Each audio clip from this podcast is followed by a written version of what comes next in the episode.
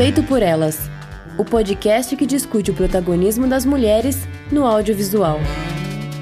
Oi, gente, eu sou Isabel Wittmann. Eu sou Rosana Iris. E antes do programa, nós queremos agradecer as nossas madrinhas Carolina Roncone, Letícia Santinão, Lorena Luz e Isadora Oliveira Prata. A lista crescendo, né? É ótimo.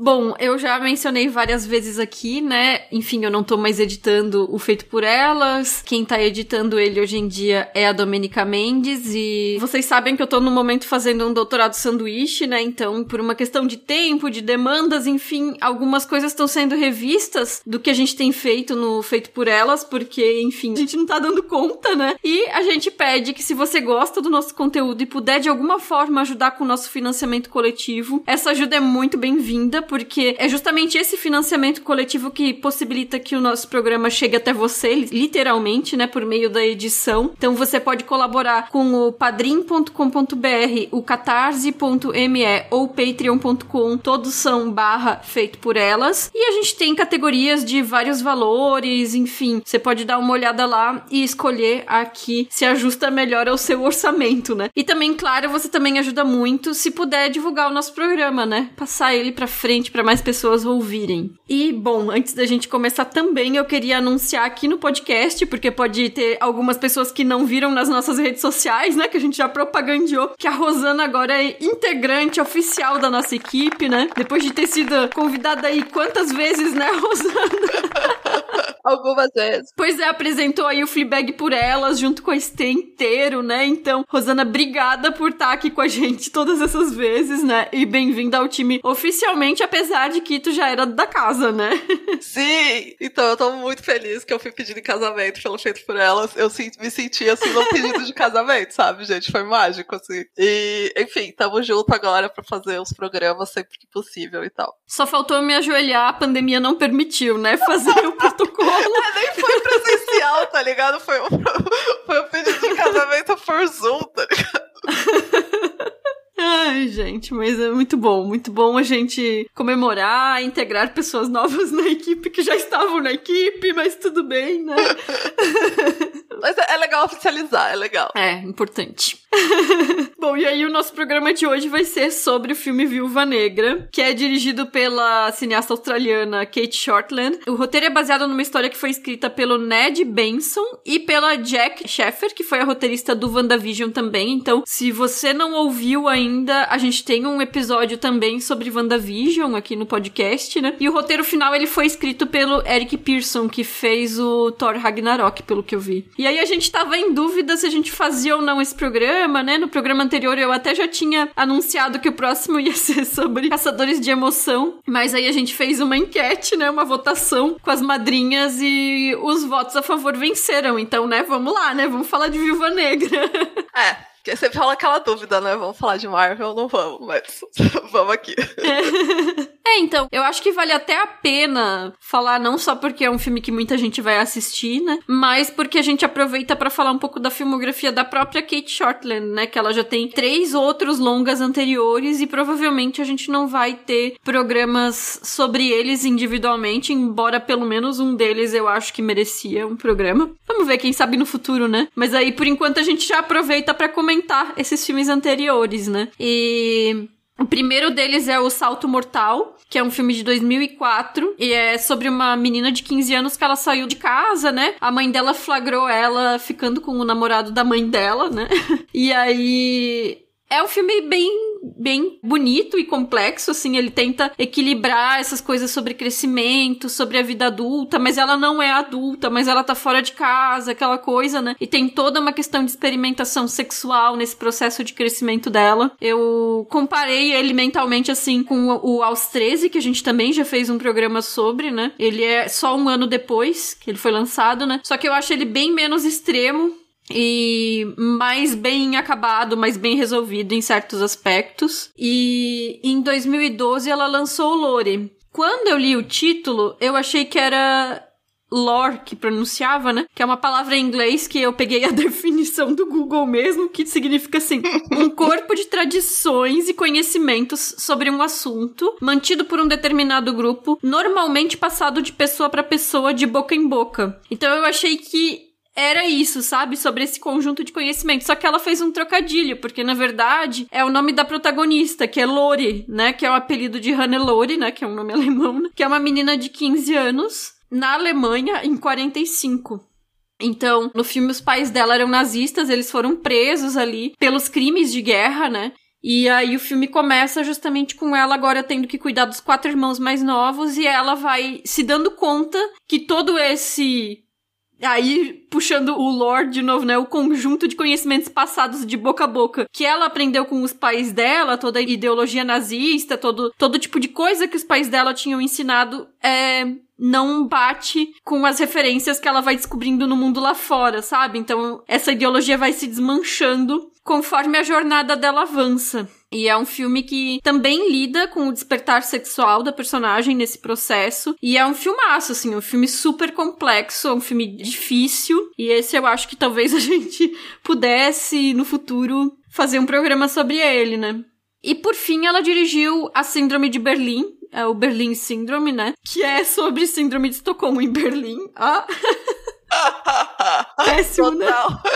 Não, foi bom, eu gostei, eu gostei. E esse filme é meio que um suspense, né? É, é uma jovem também, não é tão nova, adolescente igual as outras, mas é uma jovem que ela tá fotografando a arquitetura da Alemanha Oriental, e aí ela se envolve com um cara, passa a noite com ele, ele sai de casa diz, ah, deixei a chave ali, não sei o que lá, e aí ela descobre que, na verdade, ela tá trancada dentro da casa dele, né? Então tem umas questões políticas que ela admira ali as propostas arquitetônicas da Alemanha Oriental, e aí ele fala que era tudo mentira, e blá blá blá, né? Mas o ponto central do filme é que vai passando dia após dia, mês após mês, a gente vai perdendo essa noção da passagem do tempo, assim, mas ela é mantida ali em cativeiro e a gente sabe que ela não vai sair, né? Eu achei um suspense, assim, meio tenso, assim, e, assim, eu vi muitas críticas dizendo que ele ele é lento, assim, né? Mas eu acho que ele se constrói muito nessa tensão do desconhecido mesmo, do que, que vai vir depois. Mas esse eu sei que tu assistiu e tu não gostou tanto, né, Rosana? É, pois é. Eu acabei assistindo só esse, além do Viúva, porque ele me frustrou tanto, assim, que eu não, eu não tive muita vontade de ir atrás dos outros filmes dela. E daí, como você falou, é o suspense, né, da mina presa em casa com o cara bonitão de 600, gente. E que saudade de 600. Eu fiquei assim, vendo. Pois é, é o mesmo. Gente, que saudade de 600. Era tão bom. É o mesmo ator, né, o alemão de 600, né, que dá pra você falar isso, né, porque é cada um de um país. E, enfim, e eu não fiquei tensa em nenhum momento, sabe? Eu li várias reviews da galera falando que o começo é chato, mas eu gostei muito mais do começo. Com ela andando em Berlim, fotografando, essa coisa da Alemanha Oriental que você falou, do que é quando ela fica presa, sabe? Uhum. E me incomodou também o ritmo do filme, que eu achei que ela meio que não se decidia muito bem o que ela queria. Tinha, tipo, uns momentos mais tensos lá, uma tentativa de tensão, né? E daí vários minutos que nada acontecia direito. E as tentativas de revelações também sobre o cara eu achei muito mal construída. Tipo, fica todo um mistério do que ele tem num quarto lá. E quando mostra, eu fiquei tipo, tá, galera, é isso? Sério mesmo, sabe? E, enfim, no geral eu achei bem consistente, assim. E eu achei muito chato pra um filme que, tipo, tinha o potencial, sabe? De, de ir a mais, assim. Daí me frustrou um pouco ela. Aham. Uhum. É interessante esse negócio de o cara do Sense8, né? Porque eu lembrei que teve uns anos atrás, eu não lembro se foi ano passado, retrasado, enfim, que na Mostra de São Paulo ele também tava com um filme e um filme que ele atuava, né? E o personagem, o plot twist do filme era que ele era pedófilo, né? Então, assim, é o, o cara, tipo, o Sense8 é o personagem gente boa dele, né? Ele tá interpretando aí o cara que rapta mulheres, é um pedófilo, enfim, ele tá fazendo uma filmografia Sim. bastante peculiar. Total, mano. Mas, enfim, né? Mas aí, assim, pensando nesse retrospecto dessa filmografia dela, né? Ela tem esses três filmes e são três histórias de crescimento, né? Com jovens mulheres protagonistas. Três filmes que abordam a perda da inocência, a questão, assim, de amadurecimento. A sexualidade tá posta nos três filmes. No caso de Lori, tem várias questões éticas e políticas que são muito complexas ali, né? E no caso do Síndrome de Berlim, essas questões elas são um pouco mais pinceladas, mas a gente tem o suspense, tem um pouquinho de ação ali quando ela tenta fugir e tal, né? Óbvio que não é a escala de cena de ação, né, de um filme da Marvel, mas eu acho que faz todo sentido contratar uma diretora com essa filmografia para fazer um filme de super-heroína que é uma mulher jovem que tem o passado ali da Guerra Fria, né? Quer dizer, vamos falar sobre isso, né? E, enfim, e foi a própria Scarlett Johansson que sugeriu a Kate Shortland, pelo que eu tava lendo. Eu li algumas entrevistas e elas sempre contam a mesma história sobre como elas se conheceram e tal, né? Eu vou deixar um link aqui para quem quiser ler. A Kate Shortland, né, fala que foi um processo de corte para ela chegar no filme que a Scarlett Johansson tinha assistido o Lore, gostou muito, bateu o pé com o estúdio que queria que ela dirigisse, o estúdio tinha outras diretoras em mente que já estavam fazendo lobby, a Kate Shortland nunca nem chegou a, tipo, correr atrás disso, sabe? E no final deu certo, diz que elas trocaram listas de 20 filmes preferidos uma com a outra, 20 músicas preferidas, tipo, elas foram se conhecendo. Ai, ficaram migas, gente. Ficaram migas demais. Ai, esse foi o processo para construir essa relação, né? De confiança mesmo. A Kate Shortland fala muito isso, que elas construíram uma relação de confiança, porque ela a princípio não achava que seria a diretora certa para esse tipo de filme. Ela só tinha assistido dois filmes da Marvel antes de ser aprovada para dirigir um. tá certo, tá certo. É bom porque a vida é muito curta, né? é muito filme, gente, é muito filme pra ver. Pois é. E a única coisa que os filmes dela não tinham até então, né? Os três filmes anteriores e que os filmes da Marvel costumam ter são esses momentos de humor, né? Os três filmes são filmes muito sérios, né? Cada um à sua maneira, com o seu tema e tal, né? E aí eu comentei lá no nosso grupo do Telegram que tem outro ponto divergente. Todos os filmes dela falam das descobertas sexuais dessas protagonistas, né? Mas os filmes da Marvel não tem sexo, né? Então, aí a gente acabou discutindo uma prévia dessa conversa lá no grupo do Telegram. Então, já fica a dica, quem quer, às vezes, conteúdos extras sem querer do nosso podcast, participa lá do grupo do Telegram, né? E o nosso madrinho Paulo Renan, ele mandou um artigo que saiu no El País essa semana, por coincidência, que o título era Curvas e Músculos, mas nada de sexo, porque os heróis de Hollywood abraçaram o celibato. Também vou deixar o link na postagem, assim, mas é um artigo muito bacana. E aí eu tava comentando lá no grupo que final do ano eu revi alguns filmes antigos de heróis que eu não via desde criança, né? Então eu revi primeiro o Superman de 78 do Richard Donner e assim, né, o Superman, né, que é talvez o herói mais famoso de todos, né, que as pessoas mais conhecem aí geração após geração, né? É um alienígena gente boa, né? Ele gosta dos seres humanos e no filme, ele espia a calcinha da Lois Lane com a visão de raio-x dele. Ele ainda diz que ela é rosa, né? então, assim, beleza, né? A gente até pode discutir, né? A questão de consentimento e tal. Mas uma cena como essa, assim, nunca aconteceria num filme do Superman lançado hoje, né? Nem como brincadeira em, sei lá, uma situação de preliminar consentida entre os personagens. Esse tipo de coisa não acontece mais, né? Nos filmes de herói. E aí eu também revi os dois Batmans do Tim Burton. E o Batman, obviamente, em todas as encarnações dele, ele é um playboy, né? Só que a coisa do playboy, ela implica também nesse contato com as mulheres, né? E no filme, quer dizer, estamos tomando aí do ponto de partida um playboy heterossexual, né? E no filme, no primeiro, ele tem a Vicky Vale lá, que era jornalista, né? Repórter fotográfica, que era interpretada pela Kim Basinger, né? Basinger, como é que fala? Eu acho que é Basinger mas não tenho certeza. É, é isso aí. É a Vicky Vale. Eu sempre lembro da. Nem sabem quem é, né, gente? É, eu sempre lembro da Vicky Vale no, em referência naquele seriado Chuck, que quando a Sarah, acho que era Sarah, não lembro, entra na loja pela primeira vez, o amigo dele faz Vicky Vale, Vicky Vale. Que tipo, que idiota. É isso. E no segundo filme do Batman tem toda uma relação fetichista ali com a mulher gato, né? Da Michelle Pfeiffer e.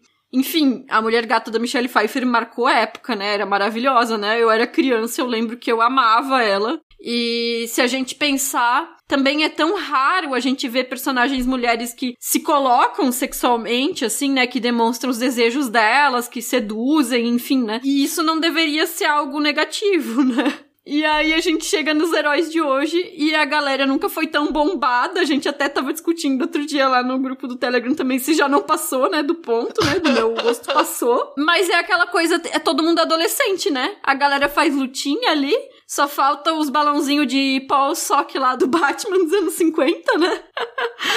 Mas é isso, né? É lutinha. Ninguém mais usufrui do próprio corpo de outra forma que não seja a violência, né? E aí tem esse argumento: ah, mas são filmes que as crianças vão ver, são filmes para toda a família, tem que pensar em quem vai assistir, né? Mas sei lá, assim, quando eu era criança eu entendia que a Lois Lane era namorada do Super-Homem, sabe? De boas, assim. Inclusive eu adorava a série, né? Que passava na Globo, que era com a Terry Hatcher fazendo a Lois, né? E tem uma hora no filme que falam pra Viúva Negra que ela é uma assassina treinada, profissional, mas ela tá nas capas de revista e as menininhas chamam ela de heroína, né? Então, isso é a realidade, né? As crianças, elas gostam desses personagens, né? Marvel, DC, os heróis em geral, né?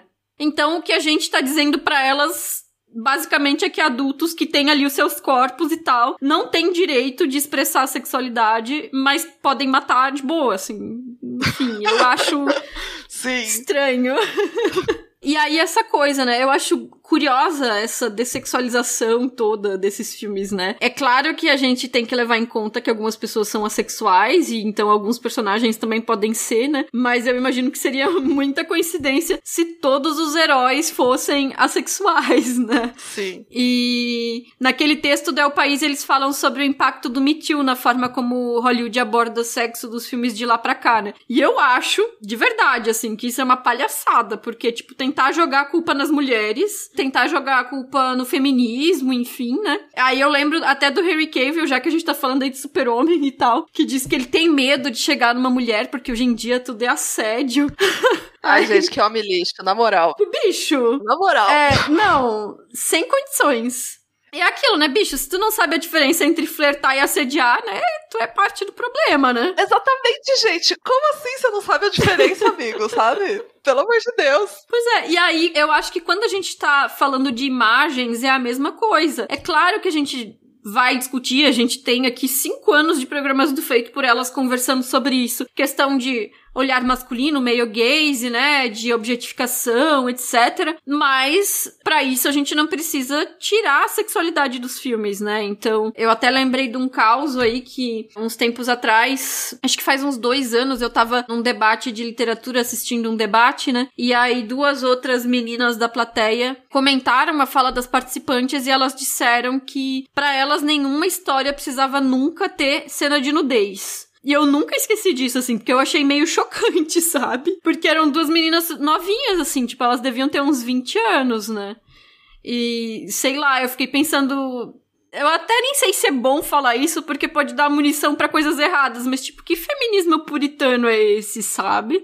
Eu não sei, assim. E aí eu lembrei daquela cena. Eu sempre menciono, né? Uma cena linda que tem no Entre o Amor e a Paixão, que é da Sarah Polley, né? Que tem um grupo de mulheres e aí elas têm várias etnias, têm várias idades, têm vários formatos de corpos e tal. E elas estão tomando banhos juntas no vestiário de uma piscina depois de uma aula de hidroginástica lá. E é lindo, assim. São só corpos nus, sabe? Eu não entendo, assim. E aí, beleza, mas se fosse. E se fosse, né? Uma imagem que é erotizada, que é sexualizada, necessariamente por ser um material erótico, vai transformar essa imagem em algo que objetifica sabe? E se a gente considerar que a lógica do fetiche é outra, né? Que às vezes a gente se fazer objeto do desejo também é ser agente, né? Da sexualidade, que é quase uma incoerência, mas que faz sentido, né? Tem um filme que eu adoro, que é o Duque de Burgundy, que é perfeito para mostrar isso, assim, é um filme maravilhoso, que é um casal de duas mulheres, elas praticam BDSM, e a mulher que é a submissa no roleplay, na interpretação de papéis delas, na verdade é quem controla as ações delas no relacionamento. Então, assim, tipo, a lógica de um relacionamento sexual é completamente aberta a esse tipo de interpretação, a esse tipo de lógica de quem vê de fora, né? E aí, nem só pensando em cena de nudez, cena de sexo, enfim, né? Que eu já falei, eu acho que em outros programas até que uma das cenas que eu considero das mais eróticas da história do cinema é o Daniel Day-Lewis tirando a luva da Michelle Pfeiffer pra beijar a mão dela, né? Na época da inocência de Scorsese. Aquilo lá é um negócio assim, né? Dá um calor ali. Que tem que dar uma abanada impressionante, tipo, é a mão, sabe? Então é isso, né? Eu acho que Sim. erotismo também é muito sobre a gente antecipar, sobre instigar essa imaginação de quem tá assistindo aquela cena, né? E a sexualidade é complexa, né? E assim, eu falo isso como pessoa, como pesquisadora, enfim, né? Acho que a gente se envolve com o tema mesmo, né? Enfim, quase todas as pessoas vivenciam, né? Então, eu acho que querer limitar esses retratos de sexualidade na arte é tão não sei, é tão pequeno, assim, eu, eu não consigo ver. A, eu lembro de uma vez que eu tava conversando com a minha orientadora no, no mestrado e eu falei para ela, assim, que arte é sempre sobre sexo, mas eu falei, assim, bem redu reduzindo mesmo, sabe? Eu sei que não é sempre sobre sexo, mas sexo é um, um, fator motivador. Ela me olhou arregalando os olhos, assim, tipo, o que, que você tá falando, né? Tudo bem, eu generalizei, mas assim, arte pode não necessariamente ser sempre sobre sexo, mas arte é muito sobre sexo, porque arte é sobre aquilo que a gente vive e o que a gente sente. E sexo faz parte, né? Então, enfim, eu acho que a gente tinha que, ao invés de limitar esses retratos, pensar em expandir e fazer outros tipos de retratos, por isso que a gente até fala da importância de ter autorias femininas, autorias LGBTs, enfim. Então, retratos não hegemônicos, sabe? Eu tô divagando, mas é porque eu fico perplexa que alguém possa querer que o cinema não tenha sexo, gente. Ai, gente, sim. Sim, nossa, eu concordo demais, assim, com você, principalmente isso, né? Tipo, que feminismo puritano e conservador é esse, gente? Da onde tiraram essas ideias, sabe? E eu ia complementar isso que você falou de sexualidade, também não é só mostrar o ato em si. Uhum. Por exemplo, Amor à Flor da Pele, né? Que, na minha opinião, é um dos filmes mais sensuais que existe, a tensão sexual ali é insuportável, né? Perfeito. De boa. E não tem nenhuma cena de sexo mesmo, né? Se eu tô lembrando bem. Mas eu não, acho que não tem mesmo. E o próprio Entre o Amor e a Paixão, que você citou, pra mim é a melhor cena sexual ali, que não é de sexo. Que é o Luke Curve na cena que ele tá falando um dirty talk ali pra Michelle Williams no restaurante. Uhum. Gente, se você não ficou com calor nessa cena, você tá morto por dentro. Porque, desculpa. Essa cena é maravilhosa. E é muito chocante você pensar que, tipo, o pessoal jovem pensando umas coisas assim, né? Como você comentou, né? E eu já vi algumas atrizes falando sobre essa questão de cena de nudez e sexo, que hoje em dia elas só fariam se fosse necessária pra narrativa, né? Pro personagem e tal. E daí, claro que isso vem de uma experiência delas serem muito sexualizadas, e eu entendo, claro, mas o que eu fico pensando é que, gente, em tese não deve existir nenhuma cena que não é necessária pra narrativa, né? Pelo amor de Deus. Mas é muito absurdo você só cogitar, tipo, você ter cinema sem sexo, né? É, pois é. No, óbvio que não é todo filme que pede uma cena de Sim. sexo, né? E Sim. é claro que a gente vai questionar de que forma essas cenas se constroem, quais são as dinâmicas no ambiente de trabalho, quais são os olhares que se estabelecem nas imagens que estão sendo criadas, blá blá blá. Tudo isso a gente fala direto aqui no Feito por Elas. né? Mas isso não significa que assim, nossa, não sabemos lidar com esse problema, então é mais fácil, vamos nunca Sim. mais fazer. é absurdo. Sim, e pelo contrário, a gente poderia discutir muito mais. Por exemplo, como a violência é retratada no cinema hoje em dia, Uhum. que por si só é uma coisa ruim, entendeu? Uhum. Do que o sexo, tá ligado? E você, sei lá, você pensar em abolir uma coisa ruim, o que eu já acharia desnecessário, porque eu acho que existe violência no mundo, então a gente precisa retratar essa violência de alguma maneira. Mas a gente poderia ter essa discussão que se tem em relação à cena de sexo à cena de violência, que eu acho que tem bem pouco, inclusive. Sim, perfeito. Inclusive nos filmes de heróis, né? E aí nessas entrevistas que eu li da. Sim, nos é, próprios. nessas entrevistas que eu li da Kate Shortland, ela disse que nas conversas que ela teve com os produtores sobre como ela queria fazer o filme, né? Ela disse que ela queria que fosse mais, tipo, cinzento, assim, que ainda tivesse um coração, né? Que não fosse pessimista. Mas que a violência ela tivesse um peso na história. Então a gente vê ali que quando a violência acontece, a gente sente, né? Principalmente, a gente vai mencionar depois o terceiro ato, que tem a luta lá com o vilão, que é meio ruim, mas enfim, mas, mas a Scarlett Johansson apanhando, a gente sente ela apanhando, né? Aquilo é uma violência real Sim. ali. E ela disse que ela, ela não queria que fosse uma violência que fosse assim, que passasse despercebido, porque eu acho que o que acontece muito nesses filmes de heróis é que, assim, eles destroem metade de Nova York, morreu não sei quantas centenas de milhares de pessoas. E, e ninguém vê, Sim. tipo, ninguém nem sente. E fica por isso mesmo, e ninguém liga. é, é. E ainda essa questão mesmo da luta corpo a corpo, quando ela acontece, é tão coreografada que a gente não sente a dor, né? A gente não sente o impacto. Então ela queria trabalhar esse aspecto no filme. E aí ela diz que quando entregou as primeiras cenas filmadas, eles deram o sinal verde para ela continuar nessa estética que ela tava fazendo que era mais, digamos assim, realista. Só que dizer realista é um pouco complicado porque o pessoal vive jogando adjetivo, né, de é realista para filme de herói e às vezes não significa o que as pessoas estão querendo dizer, assim. Mas nesse sentido de colocar o impacto da coisa realmente acontecendo dentro da narrativa, né? É, de ela sangrar tal. Uhum. Tem umas uhum. coisas assim mais, né? Tipo, claro que tem uma cena lá que ela sai rodopiando no céu e é, enfim, é um filme da Marvel, né, gente? Mas claro, eu tenho essa sensação também que você sente mais a violência nesse filme. Ela desloca o ombro lá e a, e a Florence Pugh coloca o ombro dela de volta no lugar. Ela mesma coloca o nariz ah, que ela quebra de volta no, no lugar. Ela quebra assim. no lugar. É, tipo, pô, aquilo ali Ai, aquele nariz ali deu até uma agoniazinha. Aquela cena deu uma agonia, sim. Aí tu falou do Amor à Flor da Pele, né? Realmente eu também não lembro de ter nenhuma cena de sexo, tanto que é na sequência, no 2046, né, do Kar Wai, que o protagonista daí escreve uma história com um alter ego dele como personagem, onde ele vai para um trem e nesse trem tem uma androide que tem a forma da mulher que ele amava e é ali que ele fica Sim. com ela. Então, tipo, Sim. a consumação desse desejo sexual só se dá por meio de uma narrativa fictícia. Sim. Ai, gente, fiquei, fiquei até deprimida agora que você falou isso. Bom, a gente já tá aqui super falando também, né, do, do filme, né? Para fechar, só queria dizer que nesse caso que a gente falou tanto da questão da dessexualização, no caso específico da Viúva Negra, eu acho que talvez até seja interessante, não é tão problemático, né? Porque durante toda a franquia dos Vingadores ali, ela é uma personagem que tava ali no grupo principal, mas era sempre tratada como secundária, tanto que só teve o filme dela solo agora, todos os outros já tiveram, né? E também como interesse amoroso e sexual dos outros heróis, né? Então, cada filme era um cara que tava afim dela. Nossa, gente, sim. Muito fraco isso, assim. Parece que os autores não sabiam o que fazer com a personagem, né? Acho que a maior parte do tempo a franquia ela foi marcada pelo que se chama de síndrome de Smurfette, né? Que é quando tem um grupo que só tem uma mulher, todos os outros são homens, né? E a característica dela é ser mulher, né? Então ela vai estar tá ali, eles não sabem o que fazer com ela, então ela vai ser um interesse amoroso, né? Nesse caso, né? Então dessa vez ela pôde ser mais do que a mulher bonita que os outros caras querem, entre aspas, pegar, né? Então, achei que casou na proposta nesse caso, assim. Eu até vou deixar linkado também no nosso post um texto que estava circulando já há um tempo e que o Pedro, né, nosso amigo lá do Cinemático, mandou lá na nossa conversa no grupo do Telegram, que é o Everyone is beautiful and no one is horny, que em tradução livre tipo, todo mundo é bonito, ninguém tem tesão, né?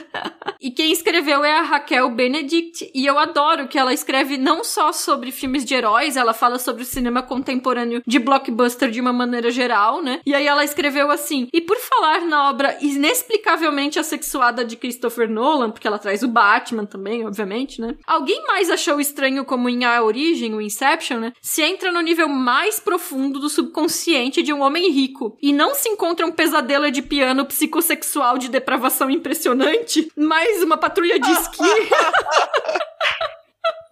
Nossa, total, mano. Total, e, tipo, velho. nem na, no Gente. lugar mais profundo e oculto do subconsciente do cara, ele Os não tem nenhum... tem sexo na cabeça. Nada, Ai, nada. Gente. Então, esse texto é muito bom e eu vou deixar o link. é impressionante, né? Bom, e depois dessa nossa introdução gigante, né, vamos começar a falar sobre o filme, né? Primeiro, Antes de tudo, né? Filme da Marvel que não tem três horas e meia. Maravilha, né, Rosana? Gente, eu já queria declarar aqui nesse momento que é o melhor filme da Marvel, só pela duração. Gente, pelo amor de Deus, normalizem o blockbuster de duas horas ou menos de duas horas. Pelo amor de Deus, ninguém aguenta mais esses filmes de quase quatro horas. Por favor. Ai, é complicado. Eu já não sou muito fã, né? Então eu tenho esse viés, né? E eu quero dizer também que o timing desse filme é bastante errado, né? Então, como eu já falei, os outros heróis todos já tiveram seus filmes, inclusive os que vieram depois da Viúva Negra na, na linha do tempo ali da Marvel, enfim, né? Então ele deveria ter sido feito quase uma uma década atrás. Eu lembro quando Teve algum filme da franquia, eu acho que foi o Vingadores de 2012, mas eu não tenho certeza, que a sequência de abertura, eu acho que era uma cena de ação enorme com a Natasha e tal. E era o Joss Whedon que dirigia. E na época ele era aclamado como um diretor que sabia trabalhar com mulheres protagonistas. Enfim, né? as coisas mudam, né? Demais. mas aí se falou muito nessa sequência na época, que mostrava que ela merecia um filme solo, que tinha espaço para isso só que esse filme solo nunca veio, né? E eu acho que meio que a Marvel precisou da DC fazer o Mulher Maravilha pra ter coragem de começar a colocar, né, as mulheres protagonistas. E ainda assim ela fez lá o Capitão Marvel antes de ter coragem de fazer um filme com uma personagem que já tava lá desde o começo, né, nos filmes. É, então, isso me dá muita raiva. Então eu queria aproveitar esse momento para extravasar a minha raiva. Porque eu me iniciei na Marvel relativamente recente, assim, que era tipo 2016, mais ou menos, quando eu comecei a assistir os filmes. E já tinha vários, né? Foi tipo, foi quando saiu Guerra Civil no cinema. Uhum. E eu acho incrível como eles fazem uma caralhada de filmes sobre um monte de personagem desinteressante. Tipo, tem o Thor, que eu acho ele insuportável, gente. Eu acho ele um porre, sério. O Capitão América, o Homem Odeio. de Ferro, que é tipo o pior herói de todos, assim. Sim. Falando assim, parece que eu odeio todo mundo, né? O que é quase verdade, né? Mas, tipo, a viúva, que ela não tem superpoderes, né? Ela não, não é um ET, um deus ou whatever. Por si só, já seria uma abordagem diferente, né? Interessante do que eles estavam fazendo com os outros filmes. E daí nunca fizeram um filme só. Foi o que tu disse, né? Eles, a Marvel esperou a DC se arriscar, né? Com entre muitas aspas, com Mulher Maravilha. e daí eles fazem o quê? Eles matam a personagem na porra daquele último Vingadores lá. E daí vai sair o filme solo. Ai, gente, sério, eu fico com muita raiva disso, na moral. Pois é, eu acho que isso até foi talvez uma dificuldade da Kate Shortland, porque ela disse que era isso, né? Esse filme precisava amplificar o peso do alto sacrifício da, tipo, o filme se passa antes da personagem que a gente já sabe que morreu, né? Então ele meio que serve para isso, né? Para dar contexto e dar mais peso pro fato de que ela já morreu. Enfim, é, é, é, meio que é estranho, né? Toda essa lógica é muito estranha. É, porque não tem peso a morte dela no, no Vingadores, né? Ela matam ela lá Sim. e vida que segue, né? E daí eles ficam 50 minutos lá com o enterro do Homem de Ferro, pressupondo que a gente tem que se importar com o Homem de Ferro, porque eu não consigo me importar com aquele homem quando ele Nem morre um lá e fica 50 minutos nisso. Eu falo, tá bom, gente, vamos seguir aqui, vamos seguir, acabou já, sabe? Circulando. Nossa, eu fiquei com muita raiva, sério. Muita circulando todo mundo.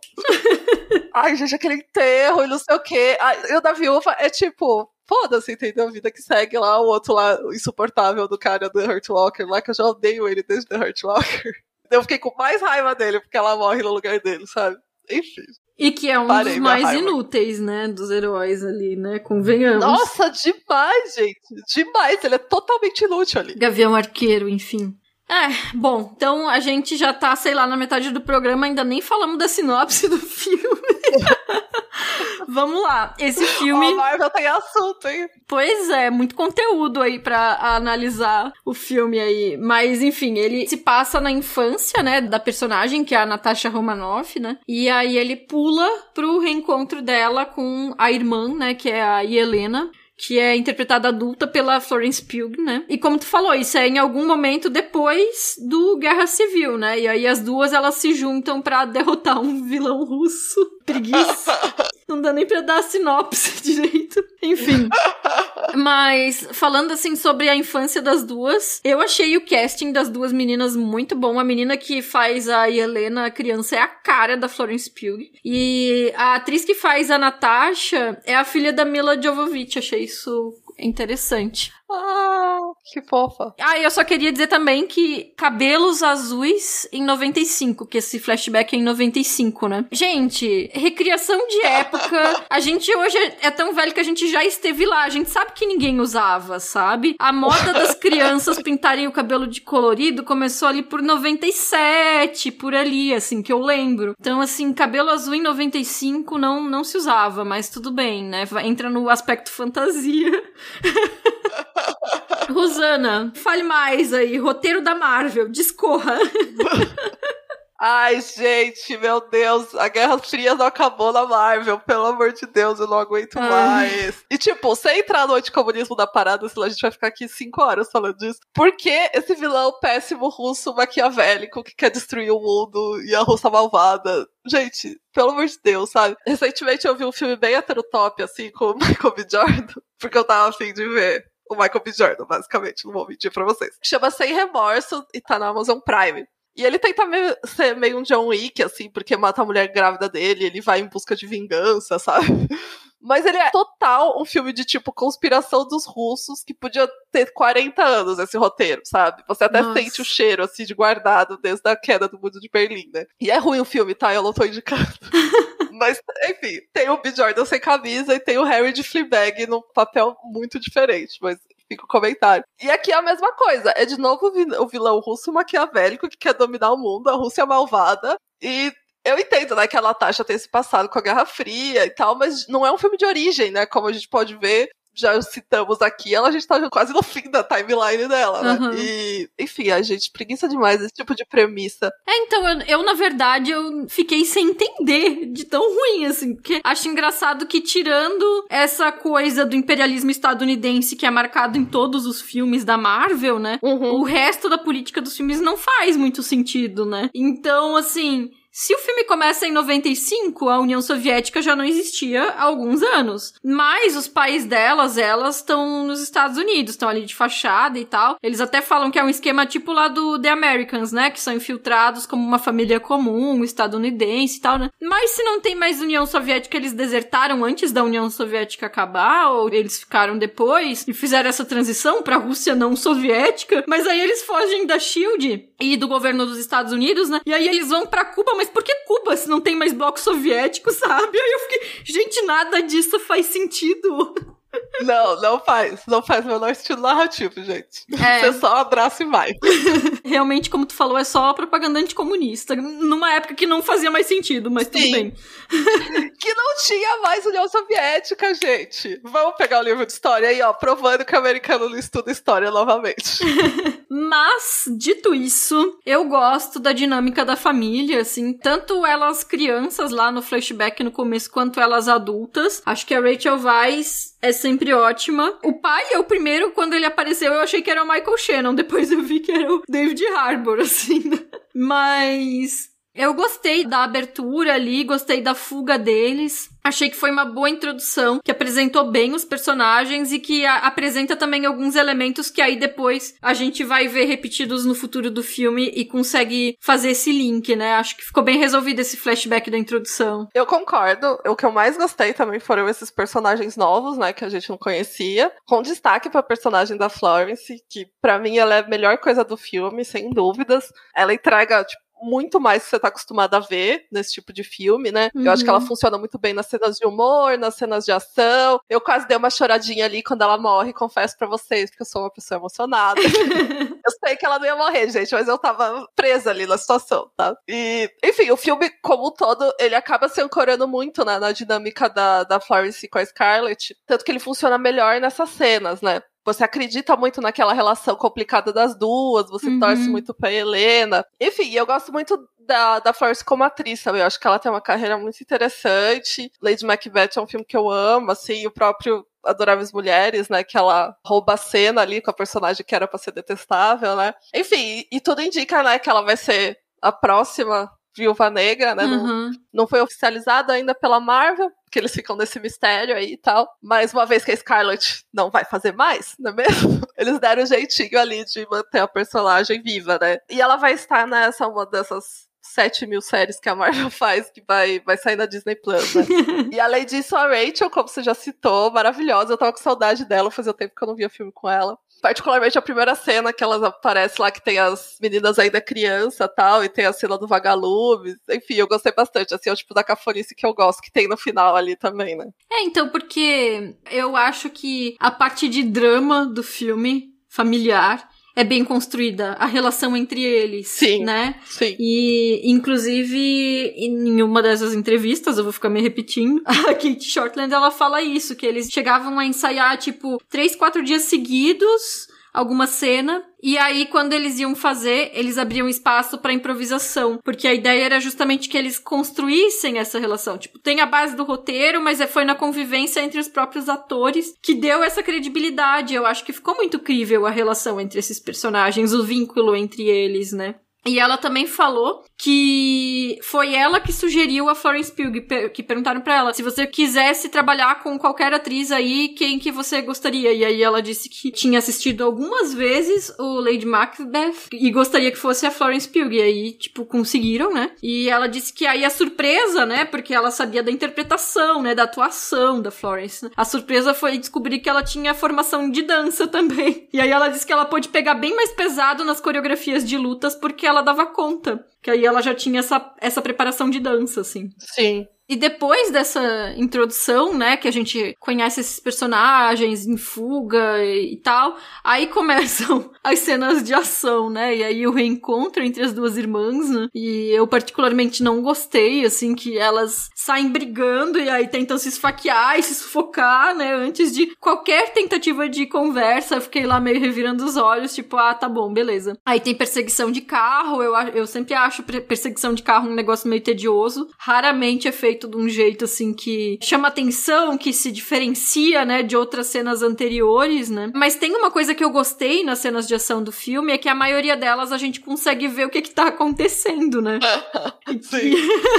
Então a gente consegue ver ali o pai agarrado na asa do avião no começo, a gente vê as lutas corpo a corpo, e mesmo quando fica ali alternando os planos mais abertos, que provavelmente são os dublês que estão fazendo, e quando fecha nos atores, a gente vê as coreografias de uma maneira que é clara, a montagem não fica toda picotada, que é o que acontece na maioria dos filmes de herói. Eu achei que ficou bem resolvido. Dito isso, eu acho que muitas dessas sequências de ação são longas demais, me entediaram um pouco É uma questão minha, assim. Tem duas cenas, duas sequências de explosão. Uma com a Natasha e a outra com a Helena, que em cada uma delas ela sai andando devagar com o negócio virando uma bola de fogo atrás, assim, que eu fiquei, gente, é os anos 80.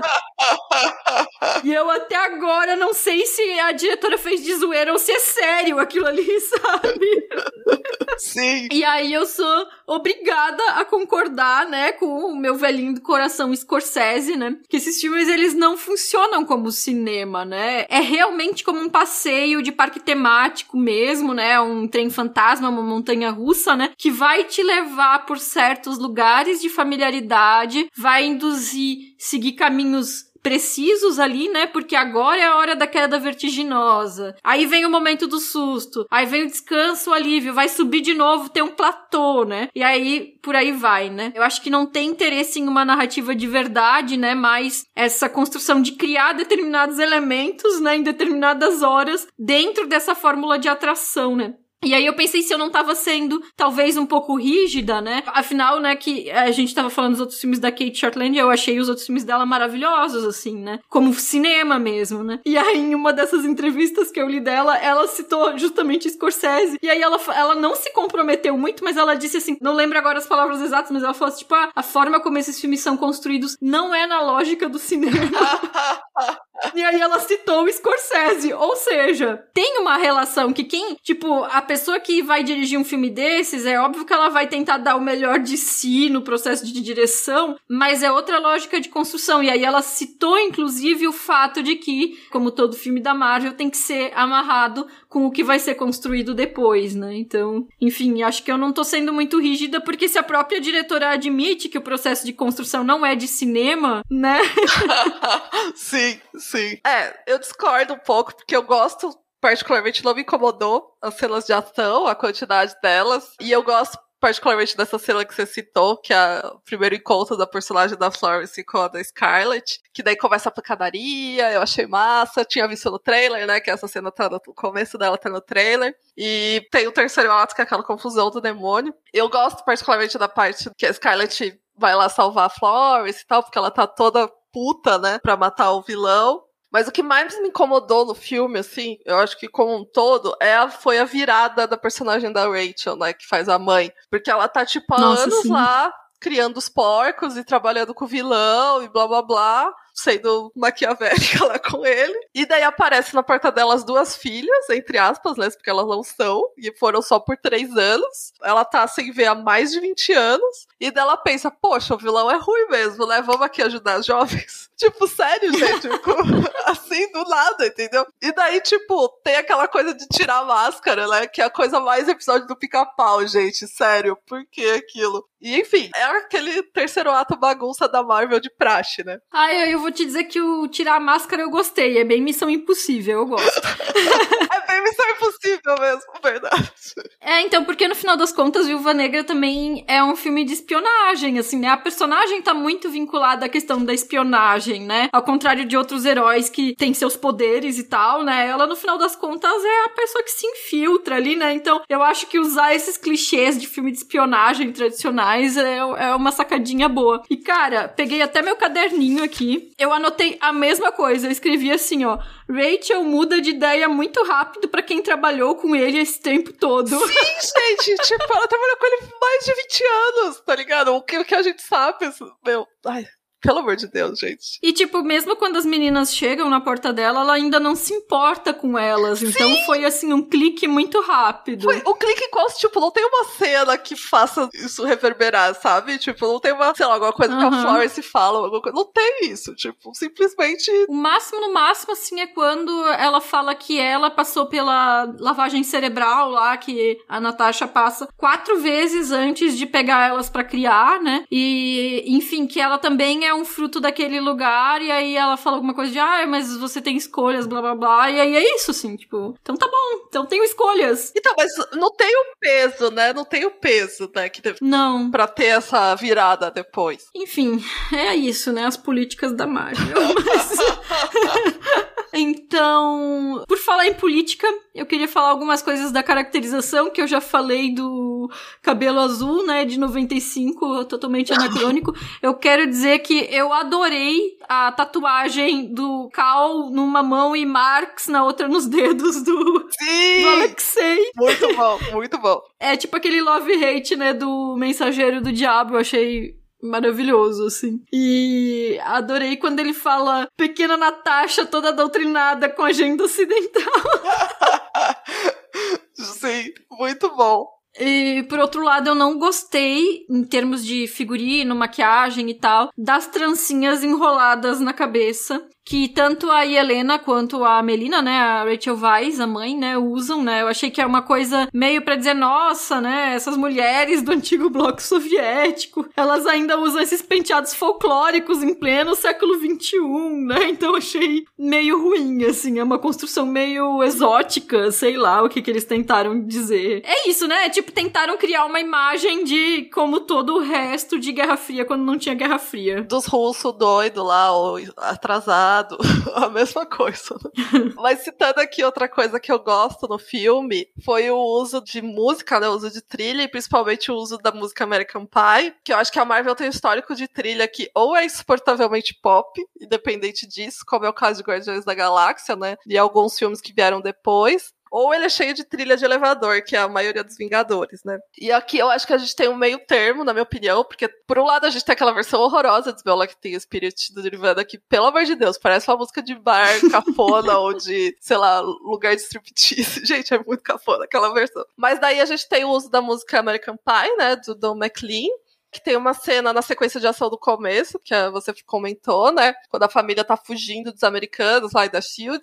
E aí ela, uhum. a Lana jovem pede pro pai colocar American Pie no, na fita no rádio, né? E daí a gente vai. Tem uma outra cena, no, já no, no futuro, né? Por assim dizer, com eles já adultos. E tem essa dificuldade da relação deles tal, e daí eles estão numa discussão, e a Florence expulsa ele do quarto. E daí ele começa a cantar a música.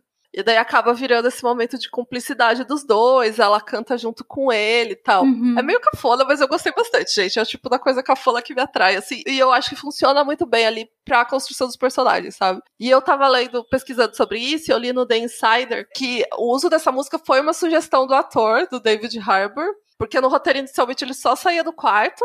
E daí ele sugeriu essa ligação dos dois com essa música, dando mais profundidade, né? Claramente a relação. E eu acho engraçado que ninguém tinha botado isso no roteiro, sabe? E precisou do ator aí. E aí, galera? Precisamos de profundidade dessa relação aqui.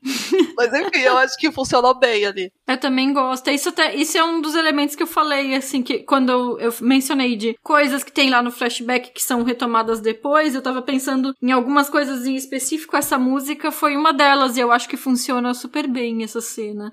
Uhum. Enfim, ainda falando sobre o figurino, né? O, o Pedro, né, nosso amigo, no letterbox dele, ele escreveu: Eu ri quando eu li lá. Tá de zoeira que agora até o colete da Viúva Negra em Guerra Infinita tem direito a um filme de origem.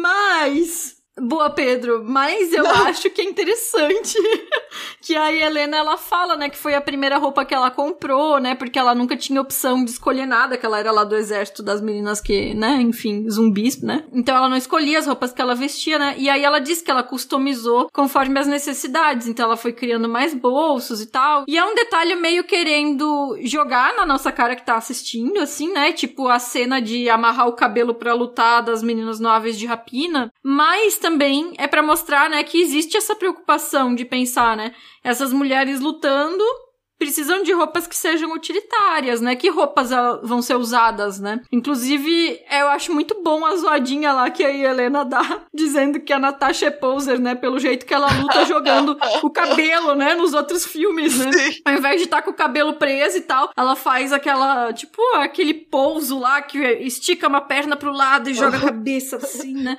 Enfim, né? E essa zoadinha, ela acaba servindo também como uma zoadinha nas pessoas que coreografaram e dirigiram essa cena nos outros filmes, né? Porque, tipo, qual é a praticidade dessa pose, né? Pra que ela tá ali no meio de uma cena de luta, né? E aí, é aquelas inversões que a gente sempre usa para pensar de maneira provocativa as questões de gênero, né? Sei lá, o Hulk faz uma pose dessas para lutar, sabe? Sim. Ninguém faz. Por que, que é a viúva negra que joga o cabelo, né? Então, é muito bom também esse, esse momento, eu gostei. E falando do figurino também, me incomodou bastante a viúva de branco. Gente, a viúva negra, sabe? Tá no nome, não precisa de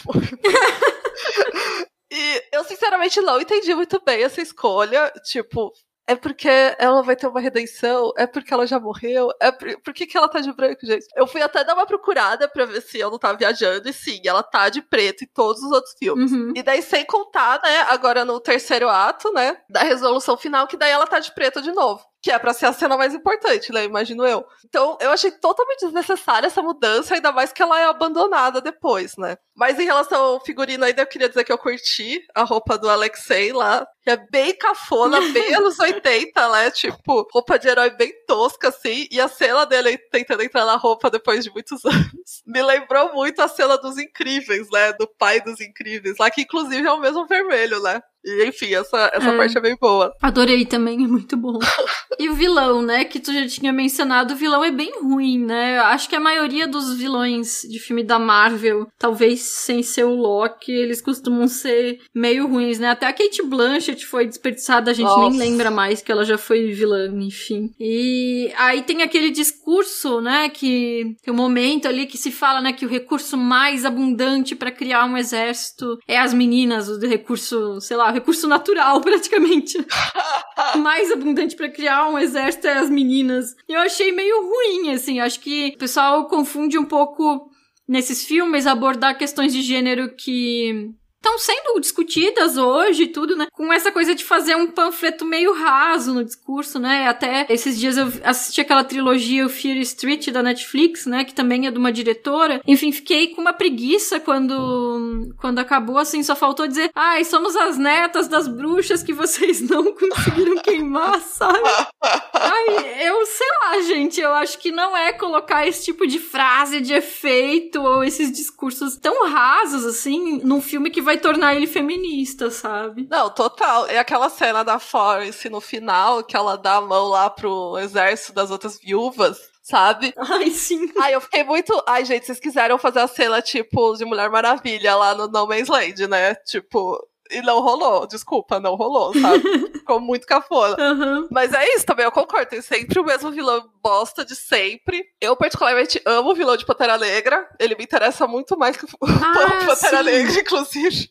E eu acho que muito do filme funcionar é ancorado nisso, sabe? Mas, meu, nem lembra do vilão da Blanchett. Acho que é um dos piores, se não o pior. Nossa, é muito ruim aquele vilão. Desperdício. É, não, mas o, o, vilão do Pantera Negra realmente é ótimo, mas é porque eu Sim. também nem considero. Tipo, eu sou a favor do vilão. Sim, você fica total do lado dele, você fica tipo.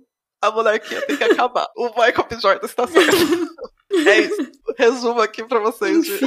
e pra fechar, cenas pós-crédito, né? Porque todo filme da Marvel tem que ter pelo menos uma cena pós-crédito, né? E tu tinha comentado comigo que tu tinha gostado, né, da cena. Quer falar um pouco sobre ela? Gente, sim.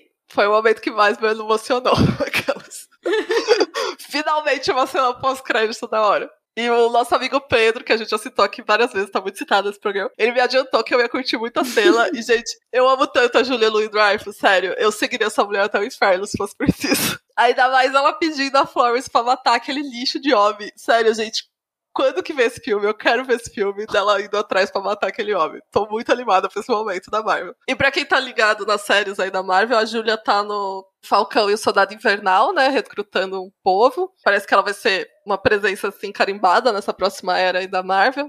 Eu não assisti ainda, mas. Mas resumindo aqui o, a minha opinião do filme, eu acho bem padrão Marvel, assim. Eu acho que ele não é melhor nem pior do que a Marvel entrega. Tem o vilão ruim, tem o terceiro ato bagunça. Mas tem as cenas de ação massa, tem os personagens que você realmente se afeiçoa, que eu acho que é até é um ponto positivo em relação a muitos outros. Enfim, para mim cumpriu bem o que eu tava esperando, sabe? É, pois é, eu não assisti também esse do Soldado Invernal, ainda tô pensando se eu vou assistir ou não Loki que é dirigido por uma mulher, a equipe inteira é quase, quer dizer, a equipe quase inteira é de mulheres, né? Mas sei lá, eu acabo tendo uma certa preguiça, assim. Mas eu achei interessante porque o filme ele meio que antecipa, né, que vai ter alguma coisa a ver com o Gavião Arqueiro, porque ele é meio que citado, né? Então, tipo, na cozinha uhum. da, da Natasha a gente vê as marcas de flechas dele, quando ela tá fugindo com a Helena, ela diz: Ah, a gente passou dois dias aqui nesse naquele tubo do ar-condicionado, né? E aí tem as marcas do jogo da velha. Sim. Aí Helena, ah, deve ter sido divertido, tipo, dois dias jogando o jogo da velha com ele.